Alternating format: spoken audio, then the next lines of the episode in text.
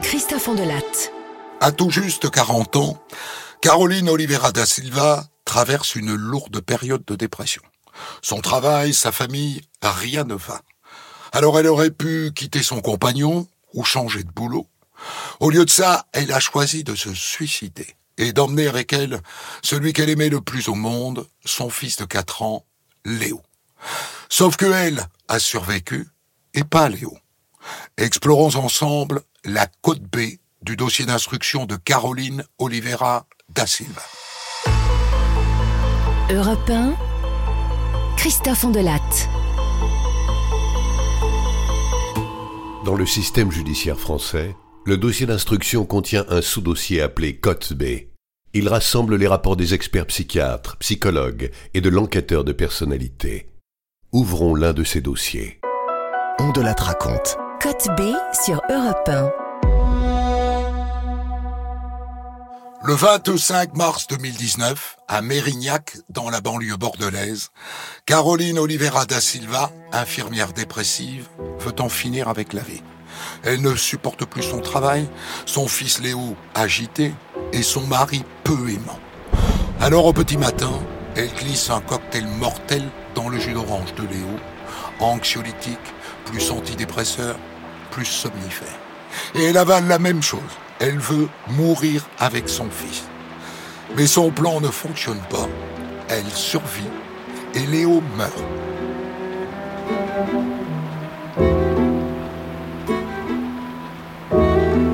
Trois ans plus tard, à son procès, Caroline Oliveira ne se cherche aucune excuse. On voit arriver une jolie une jeune femme, elle a une quarantaine d'années. Elle est toute frêle, elle fait toute fragile, elle parle tout doucement et elle dit Je ne veux rien dire, j'ai tué mon fils, je mérite d'être en prison et je veux y rester jusqu'à la fin de mes jours. Marianne Poineau, avocate générale. L'acte est monstrueux. L'acte est monstrueux. Une mère qui tue son fils de 4 ans, c'est même pas un bébé.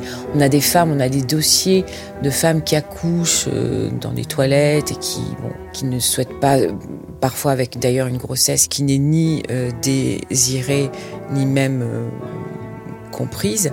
Là, on est dans une mère qui adorait son fils et qui l'a tué mais avec une circonstance tout à fait particulière qui nous glace, qui nous glace, c'est que avec cette certitude que cette femme n'aurait pas dû être dans le box des accusés parce que la dose de médicaments qu'elle a prise elle-même, puisqu'elle a voulu se suicider avec son fils, elle a vraiment voulu se tuer. Et elle a pris, nous dit l'expert toxicologue, euh, une dose qui aurait dû faire en sorte qu'elle soit décédée. Or, pour des raisons euh, que l'on ne s'explique pas, certainement parce qu'elle a déjà l'habitude, elle a déjà pris des médicaments, vraisemblablement. Finalement, elle revient à la vie euh, quelques jours après. Et, et on pressent que c'est l'horreur pour elle. Oui, c'est son drame, oui. Et elle n'aurait pas dû être là.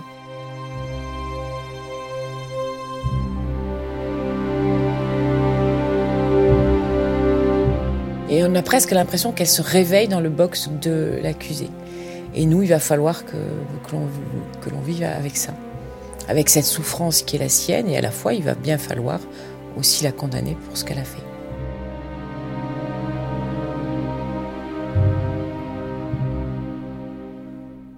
La question qui se pose, c'est pourquoi est-ce qu'elle est passée à l'acte alors que elle est décrite comme étant, et elle, et elle le confirme, une mère fusionnelle avec son fils, qu'elle adorait par-dessus tout. Elle savait que ça serait son enfant unique. Elle lui a donné beaucoup d'amour.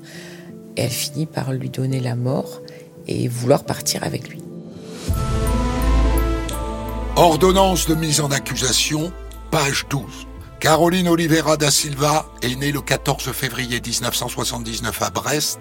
Elle est issue d'une famille modeste originaire du Portugal. Caroline Oliveira da Silva a trois sœurs aînées dont elle est très proche.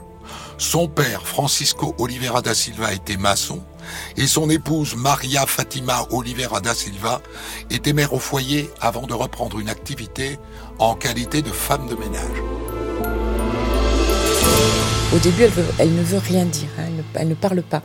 Elle ne veut pas se défendre, elle ne veut rien dire. Elle dit je, voilà, je suis coupable, je veux être condamnée à perpétuité. Bon, d'accord. Alors une fois qu'elle a dit ça, on est un peu embêté. On se dit bon, voilà, il va quand même falloir que l'on avance. Et elle finit par le par parler de cette enfance euh, d'origine portugaise, des parents immigrés en France, et un père, euh, un père qu'elle décrit comme étant euh, violent, violent à l'égard de son épouse violent à l'égard de ses filles et qui trompe sa femme. Mais on sent qu'elle a pris la distance, qu'elle a pris du recul et elle dit Je n'en veux pas mes parents, c'était une époque, c'était comme ça, la vie était dure pour eux, la vie était dure pour mon père et je ne lui en veux pas.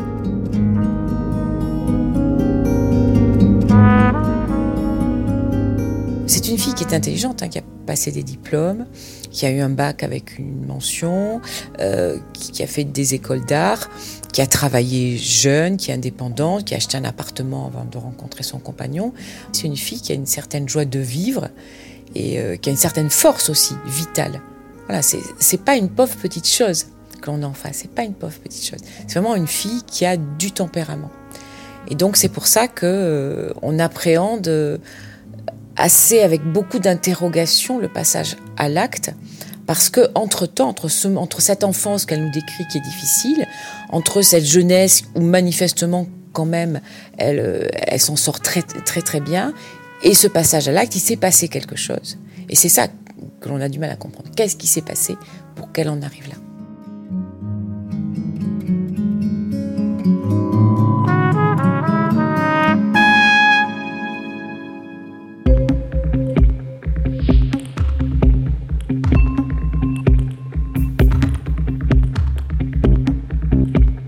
Parfois, il arrive que, j'ai euh, des, échos forcément par la presse, hein, que je sois au courant.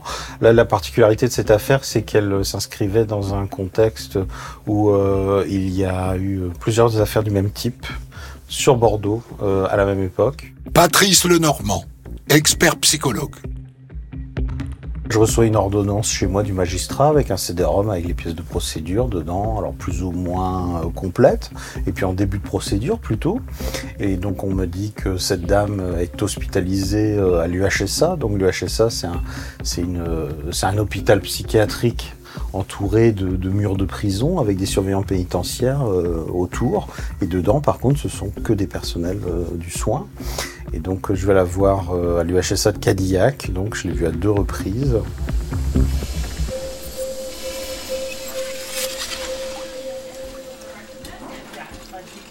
C'était une dame euh, bon, qui a totalement collaboré, hein. elle avait besoin de parler. parce qu'elle était, en fait, elle sortait, donc ça je l'ai compris après, mais elle sortait de plusieurs années de vécu d'impasse finalement hein, dans sa relation de couple, dans sa vie euh, de, maman aussi. Euh, euh, elle s'était coupée de sa famille, alors pour plusieurs raisons, hein, c'est compliqué, mais donc elle était, elle était plutôt isolée, elle était dans une situation insoluble dont elle n'avait trouvé comme, comme voie de sortie que, que le fait de, de mourir avec celui qu'elle aimait le plus, c'est-à-dire son fils. Ordonnance de mise en accusation de Caroline Oliveira da Silva. Caroline Oliveira da Silva a vécu chez ses parents à Pessac jusqu'à ses 20 ans. L'ambiance familiale était marquée par les adultères de monsieur Oliveira da Silva et les violences qu'il exerçait tant sur sa femme que sur ses quatre filles.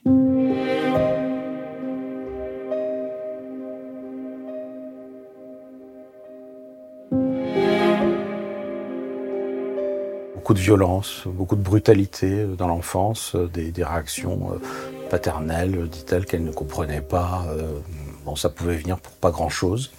Euh, elle me citait euh, une anecdote d'humiliation même devant ses, devant ses amis.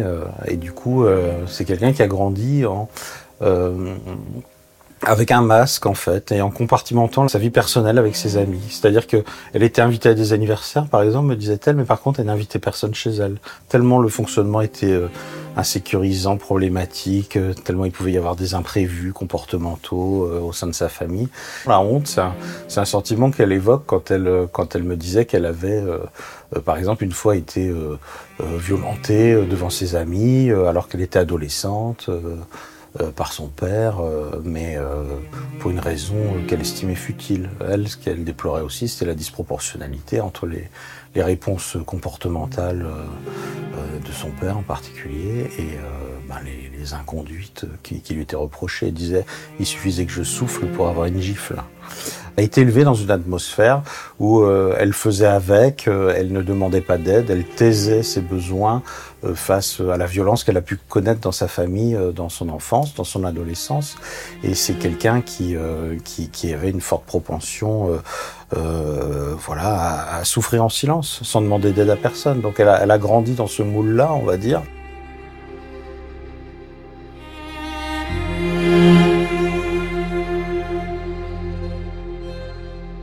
Et ce n'était pas un réflexe chez elle, euh, ce n'était pas un besoin chez elle de, euh, de, demander de l'aide à quiconque, parce qu'elle n'a pas fait d'expérience non plus de, de relations dans lesquelles on aurait pu l'aider, lui tendre la main, l'aider à sortir des précédentes situations dramatiques qu'elle a connues dans sa vie.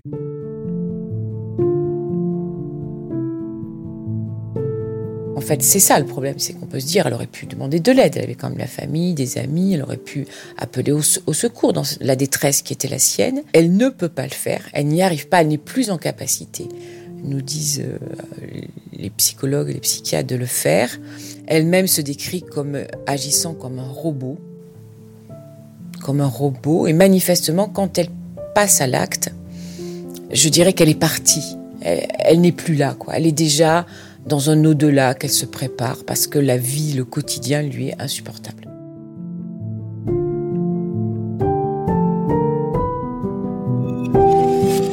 Ce quotidien que Caroline Oliveira da Silva cherche à fuir, c'est celui de sa vie de couple. Rien ne va avec son compagnon.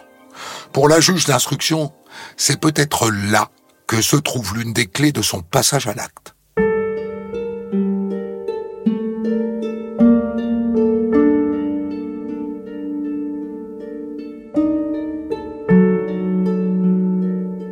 En fait, la juge s'aperçoit que, au fur et à mesure qu'elle instruit ce dossier, il y a quand même à côté un compagnon, et un compagnon qui semble en effet avoir une personnalité particulière et qui semble aussi avoir eu euh, vis-à-vis de la mise en cause une sorte finalement d'influence, d'influence pas forcément positive mais plutôt négative. Paul Bonan, expert psychiatre.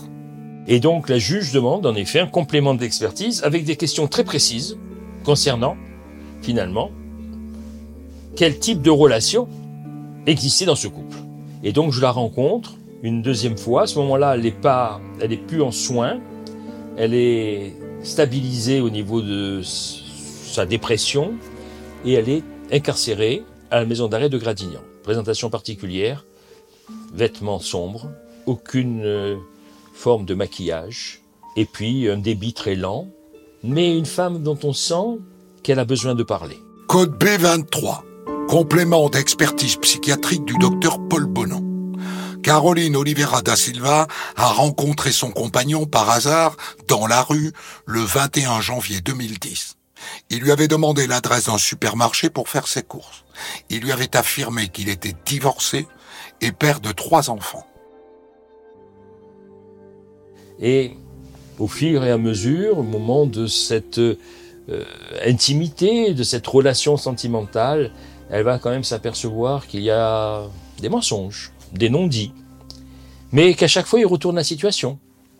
Et que même quand il y a des séparations, parce qu'à un moment donné, elle dit, ben, on peut pas, on peut pas construire quelque chose, il arrive à retourner la situation, à revenir vers elle, à faire en sorte qu'elle accepte finalement euh, ce qu'il peut lui euh, décrire, dans ce qu'il peut lui annoncer, y compris d'ailleurs que ça y est, euh, c'est fini avec son épouse, il a divorcé, etc. Alors que c'est pas encore tout à fait le cas. Si bien que à un moment donné, son ex-épouse rentre en contact avec elle. Et en fait, qu'est-ce qu'on s'aperçoit? C'est qu'elles communiquent. Elles sont pas en opposition. Elles sont pas en, elles sont pas rivales. Elles sont, je dirais, complémentaires et elles essayent de se rendre service mutuellement par rapport à un homme qui semble être déstabilisateur aussi bien pour l'une que pour l'autre. Et là, euh, Madame euh, Oliviera, qui est une fille, qui est une fille saine, qui a des principes, dit non, je ne peux pas continuer cette relation, euh, ça n'est pas moral, je voilà, il faut que ça cesse. Donc elle rompt avec lui, elle s'aperçoit évidemment qu'il lui a menti, elle s'aperçoit qu'il a une double vie puisqu'il n'a pas dit à sa femme euh, qu'il avait évidemment une maîtresse et que il semblerait qu'il vive une vie normale avec sa femme quand il est avec elle le week-end. Donc ça, elle ne le supporte pas, elle rompt. Lui va revenir, il va revenir la chercher, il va revenir la harceler. Hein, c'est comme ça qu'elle le décrit, que c'est décrit par des témoins.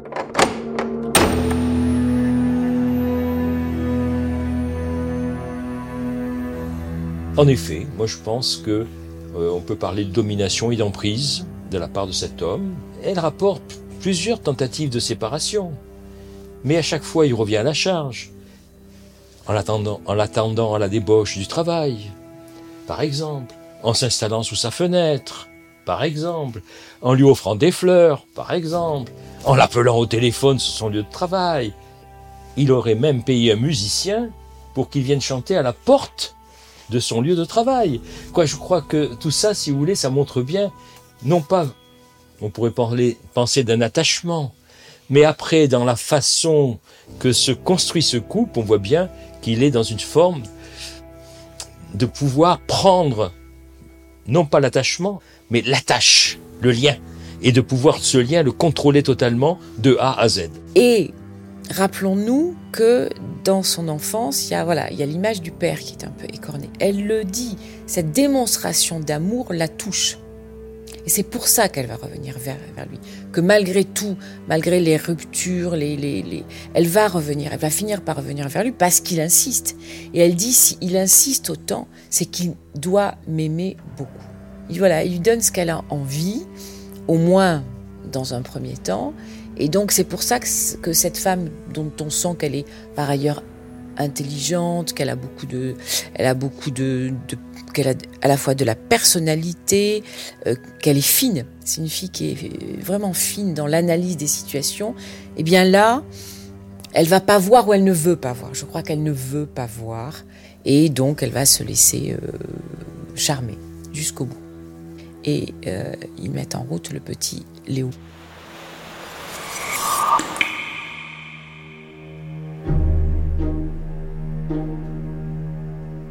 Alors qu'elle sait très bien que ça ne pourra pas être ce qu'elle désire véritablement. Et d'ailleurs, ça se manifeste dès le début de la grossesse, et notamment à l'accouchement, et notamment au début euh, de l'évolution de l'enfant, avec un père qui de toute évidence, à quelque chose qui bloque. Elle m'a dit qu'il aurait même pensé que son fils aurait pu être trisomique. Voyez jusqu'où ça peut aller. Alors que l'enfant euh, n'a pas de faille, ni de déficience, ni de troubles morphologiques, euh, ni de troubles intellectuels. Certes, il est un petit peu comme un enfant, on peut l'être, un peu turbulent, peu en difficulté, mais peut-être justement par rapport à ce qu'il observe dans le couple parental. Car un enfant est très observateur et il s'aperçoit très nettement de ce qui va bien ou ce qui va mal dans les relations entre son père et sa mère. Et je pense que l'enfant, s'il était turbulent, c'est qu'il y avait aussi ce, cette sensation, ce sentiment qu'il y avait euh, de l'eau dans le gaz dans la relation entre ses parents.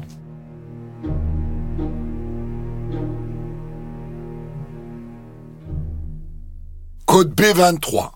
Complément d'expertise psychiatrique du docteur Paul Bonan. L'examen de Caroline Oliveira da Silva révèle l'existence d'un état anxio-dépressif à cause d'une situation conjugale complexe et compliquée. L'infraction reprochée est à mettre en lien avec ses relations conjugales de plus en plus problématiques, avec ce sentiment qu'elle devait trouver une solution pour se séparer de son compagnon. Alors le, bah, le couple évolue euh, dans un sens euh, bah, qui, est finalement assez logique par rapport à sa psychologie elle. C'est-à-dire que euh, d'abord, un, elle sait qu'il n'y aura pas d'autres enfants. Lui, il en a déjà trois précédemment. Il lui a dit, voilà, il y en aura un, il n'y en a pas d'autres. Donc c'est son unique enfant.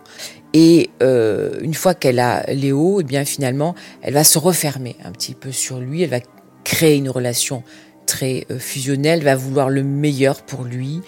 Elle va se couper elle va s'occuper de sa famille, elle va s'occuper de ses amis, peu à peu. Son seul centre d'intérêt, son principal centre d'intérêt sera Léo. Elle fait en effet tout pour euh, lui apporter l'amour qu'elle considère nécessaire à sa stabilité, à son bien-être.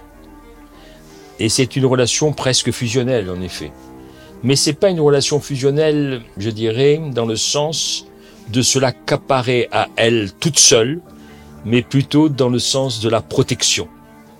D'être finalement dans une, d'être la coquille qui va protéger l'enfant de ce qui peut se passer dans les relations avec son père, vu que c'est un père euh, agressif. Hein. Et donc, euh, elle est là la, pour être la coquille.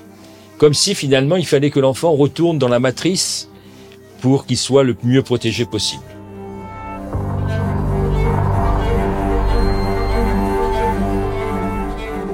Code B11, expertise psychiatrique du docteur Paul Bonan. Le compagnon reprochait à Caroline Oliveira da Silva d'être devenue plus mère qu'épouse. Le manque d'intimité n'a fait que s'aggraver avec pratiquement aucune relation sexuelle. Le père a conscience que cette relation n'est pas normale. Il dit qu'il essaye de, séparer. Enfin, c'est le rôle hein, du père de séparer l'enfant de la mère. Mais bon, manifestement, ça ne fonctionne pas.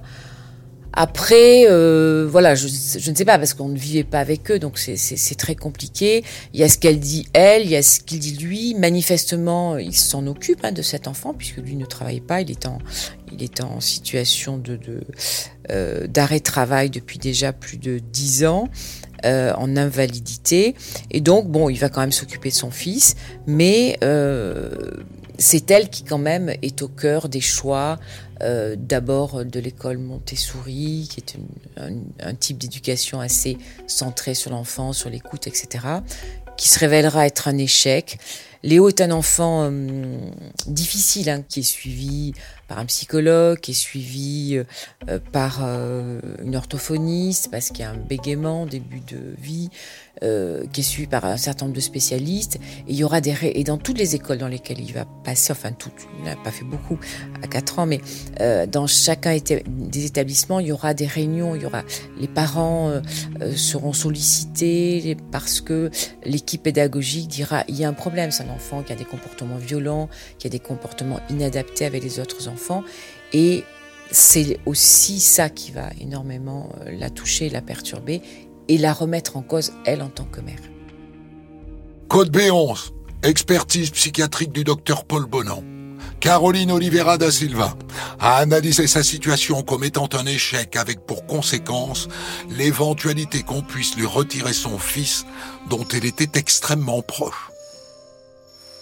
Il y a un basculement qui se fait quelques, quelques mois, quelques semaines avant le passage à l'acte et, et ça va crescendo, on voit que ça va crescendo, c'est-à-dire que euh, il y a des réunions euh, pédagogiques où on leur dit que cet enfant va mal, qu'il faut mettre en place un certain nombre de choses.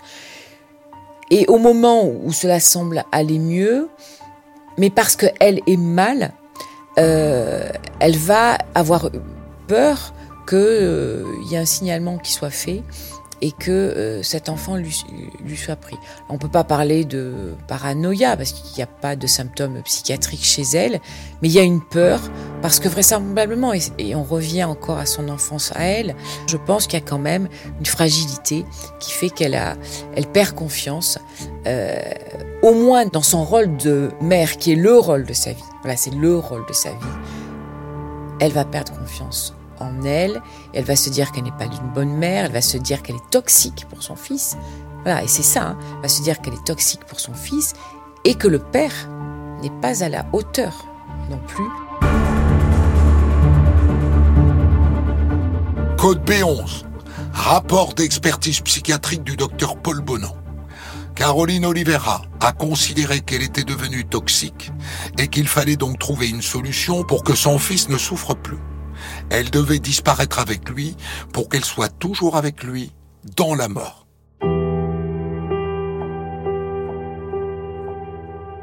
Mais pour elle, c'était pas la mort, c'était partir, se détacher de la relation finalement toxique qu'elle pouvait avoir avec son compagnon, même si son compagnon disait que c'était elle qui était toxique, mais de se détacher de la relation toxique qu'elle avait avec son compagnon pour revivre ailleurs, dans un ailleurs meilleur, avec son fils. Donc, ce suicide, si vous voulez, ne voulait pas dire un anéantissement. La mort pour elle n'était pas finalement quelque chose qui était définitif et inerte. C'était quelque chose qui lui permettait de sortir de son enfer et d'aller vers un, au-delà plus épanouissant, plus réjouissant, en tout cas plus propice pour son fils et pour elle. Elle est arrivée à un constat que finalement, euh, ça peut plus durer. Et il y a un épisode, la veille du drame, qui la conforte finalement dans cette dimension de souffrance qui est la sienne. C'est une femme qui est en souffrance. Et alors, ce qui s'est passé la veille, au soir, au repas, son fils, malheureusement, renverse un verre d'eau. Et le père, donc son compagnon, dit à son fils de lécher l'eau qu'il a renversée sur la table. Et pour elle, c'est quelque chose d'inimaginable, d'insurmontable. Et en fait, elle me dira plus tard que ça la renvoie à une histoire de son enfance où son père avait frappé un chat parce que le chat avait déféqué dans un espace de fleurs que lui-même avait créé. Et donc, on voit très nettement que cet épisode de l'eau et la réponse agressive de son compagnon à son fils l'amène à une conviction, à une certitude, il faut, il faut prendre une décision. D'autant qu'elle craint depuis quelques jours, à la suite d'une rencontre avec l'institutrice de son fils, qu'on risque de lui enlever son enfant parce que son compagnon dit qu'elle est toxique, et finalement elle se dit, mais peut-être que si euh, mon fils est un peu agité, s'il est comme ça aussi en milieu scolaire, c'est que j'en suis un peu responsable. Et donc, il y a tout un aspect, à la fois d'agressivité du père vis-à-vis du fils, de son sentiment à elle d'être toxique et d'être une mauvaise mère, qui finalement devient insupportable et l'amène à prendre cette décision, finalement, de dire, eh bien, partons ailleurs. À l'expert psychiatre, Caroline Oliveira da Silva raconte comment elle a tué Léo et tenté de se suicider. Quand Léo s'est réveillé, je lui ai préparé son petit déjeuner, je l'ai habillé, il était en train de regarder des dessins animés à la télé. Et là, il m'a mis un coup sur la figure avec son, bras plâtré. Je sais pas, c'était comme tout qui s'effondrait autour de moi. J'ai mis un tiers de flacon de Terralène dans le jus d'orange de Léo. Il l'a bu normalement. Et il s'est endormi sur le canapé en regardant la télé. Je suis resté à le regarder, accroupi. Il devenait froid. Il avait les lèvres bleues. Et puis moi, j'ai pris plein d'antidépresseurs. Et j'ai ramené Léo dans ma chambre. Et je me suis couché à côté de lui. Je voulais mourir avec lui. Et le partir ailleurs, c'est le néant. Mais le néant qui n'est pas forcément rien, c'est quelque chose d'autre dans son imaginaire qui peut être quelque part plus beau. Vous savez, les gens qui tentent de se suicider, quand ils n'y arrivent pas et qu'ils sont en réanimation, quand ils se réveillent de la réanimation, qu'est-ce qu'ils voient dans leur lit? Un plafond blanc de la réanimation. Et ce plafond blanc, pour eux, c'est quelque chose qui peut représenter d'une façon très éphémère, mais quelque chose de autre, quelque chose qui pourrait être le paradis en quelque sorte.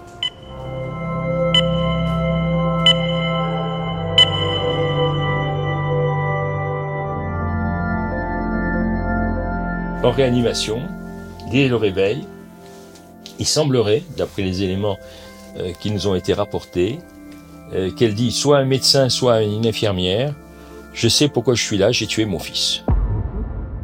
Voilà. Donc ça montre quand même que euh, cette femme avait toute sa conscience.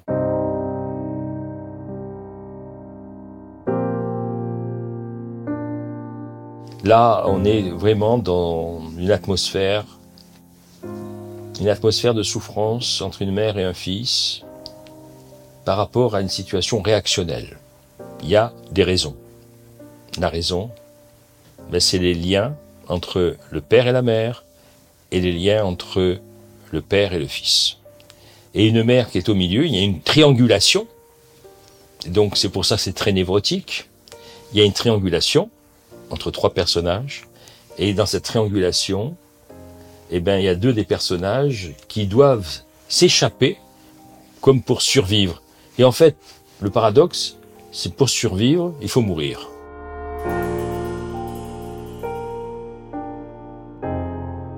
Elle me touche parce que euh, c'est différent de la majorité des expertises. Hein, il faut pas, faut être honnête. Euh, la majorité des expertises, c'est des affaires de mœurs hein, ou euh, criminels au sens d'homicide.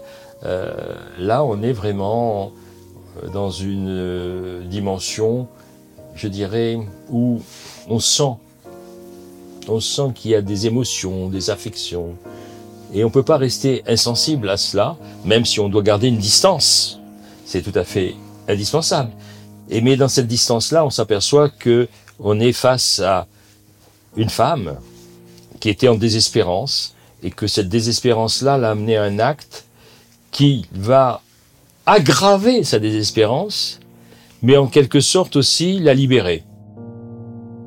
En octobre 2022, s'ouvre devant la cour d'assises de Gironde, à Bordeaux, le procès de Caroline Oliveira da Silva. Fidèle à son comportement tout au long de l'instruction, elle assume. Elle assume tout le temps, elle le dit, elle le répète, elle pleure, elle dit je suis la seule, je suis désolée d'avoir fait du de la peine au père, d'avoir fait du peine, de la peine aux grands-parents, à la famille. Jamais elle ne va reporter la responsabilité sur d'autres. Mais elle va décrire euh, la vie qui était la sienne, admettre qu'elle avait ce rapport fusionnel anormal avec son fils, mais en même temps, elle va dire que elle a quand même souffert dans une relation de couple qui pour elle n'était pas non plus la relation protectrice à laquelle elle s'attendait. Elle s'attendait d'avoir un, mari, enfin, un compagnon protecteur dont elle dit qu'il ne l'a pas été. Elle s'attendait à avoir un père protecteur dont elle dit qu'il ne l'a pas été non plus. Voilà, et ça, elle est en capacité de le dire. Mais pour autant, elle n'accuse pas le père, évidemment, euh, du passage euh, à l'acte. Mais elle pose un décor, on va dire. Et ce décor vient à la barre, oui. Et pendant deux heures à peu près, je crois deux heures, il va être, euh, il va être interrogé par la présidente de manière assez euh, sans concession. Euh, mais c'est difficile parce que alors moi du, côté de l'accusation c'est compliqué parce que le père c'est quand même il est parti civil, hein, c'est son fils qui est mort. Hein. Il faut jamais l'oublier. Donc il est parti civil. Donc j'ai pris le parti de, de rester assez discrète je laisse faire euh, la présidente, je ne pose pas de questions, je laisse faire la défense aussi. Mais en fait, euh, on n'a pas besoin de faire grand-chose, c'est-à-dire que le, le, comportement qui est le sien à l'audience suffit à comprendre euh, la personne qu'il est et il va ne parler que de lui, c'est je, je pense que, et on, voit au travers de ses propos qu'il, qu'il pense pour elle, quoi. J'ai pensé que, j'ai pensé qu'elle aurait dû, je lui ai dit que, voilà. Et euh, on voit qu'il a un ascendant sur elle. Il sait choisir les mots. Il a une façon de s'adresser à elle. Il joue, il souffle le chaud et le froid, qui fait que, voilà. Et ça, il y a une raideur chez cette personne-là qui est quand même, euh, qui, voilà, qui nous surprend tous un peu. À un moment du procès, l'ex-femme du compagnon de Caroline Oliveira vient à la barre. Elle raconte qu'il l'a trompée et elle fait une révélation fracassante. Elle aussi a subi cet homme. Et pour le fuir, elle aussi a pensé au suicide. Et elle aussi avait imaginé tuer ses trois enfants pour les protéger de ce père toxique. On est glacé parce qu'on se dit que quand même, euh, deux femmes qui ne se connaissent pas, et qui ont eu euh, à distance la volonté de faire la même chose, euh, une qui le dit et qui ne le fait pas, elle ne le fait pas parce qu'elle va voir un médecin et elle lui dit ce qu'elle envisage de faire. Elle dit, parce qu'elle, elle n'est pas en dépression. Elle, elle, vient, elle est sous le coup de l'émotion.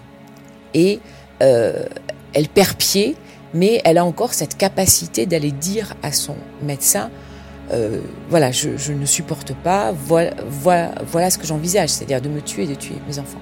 Et évidemment, le médecin comprend très bien euh, le drame qui pourrait se nouer. De suite, décide de l'interner, appelle le père, lui dit venez, euh, récupérer les enfants. Je fais interner votre épouse.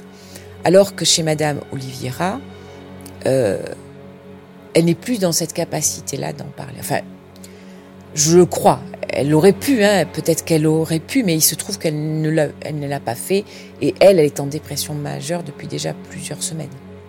Donc elle n'est plus dans cette capacité. Mais cette concordance de comportement de deux femmes qui sont amoureuses d'un même homme et qui toutes deux envisagent de se tuer et de partir, c'est-à-dire de tuer leurs enfants, euh, c'est assez inhabituel quand même. Faites entrer l'accusé. Je n'ai aucune circonstance atténuante. Aucune. Ma vie n'a pas toujours été facile. Mais j'avais pas le droit de tuer Léo. J'ai tué mon fils. Il n'y a rien de plus monstrueux. J'aimais Léo. Il aurait eu huit ans cette semaine. Ma place est en prison. Je mérite la sanction que vous m'infligerez. Toute autre parole serait indécente. Enfermez-moi pour toujours. Elle, elle veut perpétuité. Bon. Euh, moi non. Moi non, parce que euh, d'abord, euh, nous disent les, psychiatres, et de toute façon sans doute, il n'y a pas de, dangerosité criminelle chez elle. Hein. Elle va pas récidiver. Par définition, son enfant est mort. La seule récidive que l'on craint, c'est son suicide.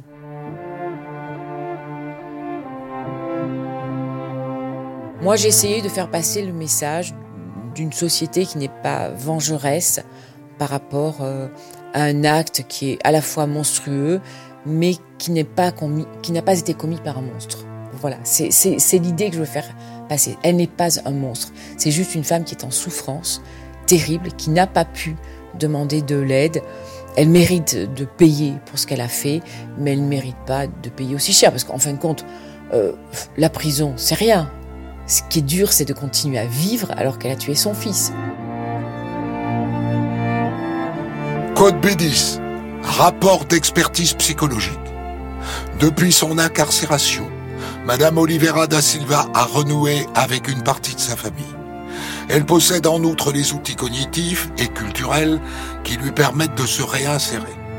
Néanmoins, des soins psychiatriques et psychologiques sont indispensables, si possible dans un cadre pénalement obligé, un risque suicidaire à distance n'étant pas exclu. Alors moi, je suis également quelqu'un qui euh, reste optimiste en général par, par rapport à, à l'ensemble des affaires, car je crois que l'être humain est un être malléable et qui peut tout à fait se modifier. Paul Bonan, expert psychiatre. Alors d'abord, il faut qu'elle elle a certainement pu percevoir qu'elle n'a absolument pas été lâchée par sa famille, par sa mère et par ses sœurs. Et ça, c'est très important parce qu'à un moment donné, son compagnon l'avait a fait en sorte de la détacher de sa famille. Donc, il faut qu'elle prenne bien conscience que, au contraire, ses sœurs et sa mère ont finalement tissé encore des liens plus forts avec elle.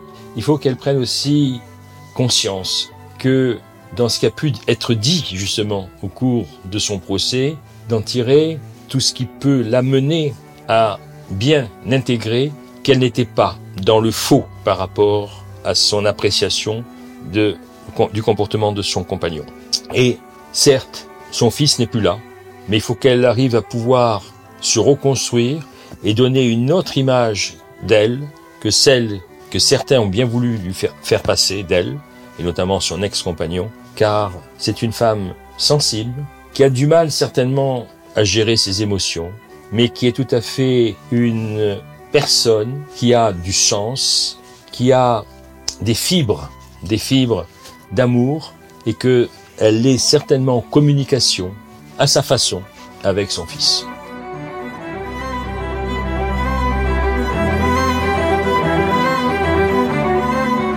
L'avocate générale requiert 12 ans de réclusion criminelle. Depuis son box, Caroline Oliveira da Silva lance Ça n'est pas assez. Condamnez-moi plus. Et elle sera entendue. La cour d'assises de la Gironde la condamne à 15 années de réclusion criminelle. Caroline Oliveira da Silva accepte le verdict et elle ne fait pas appel.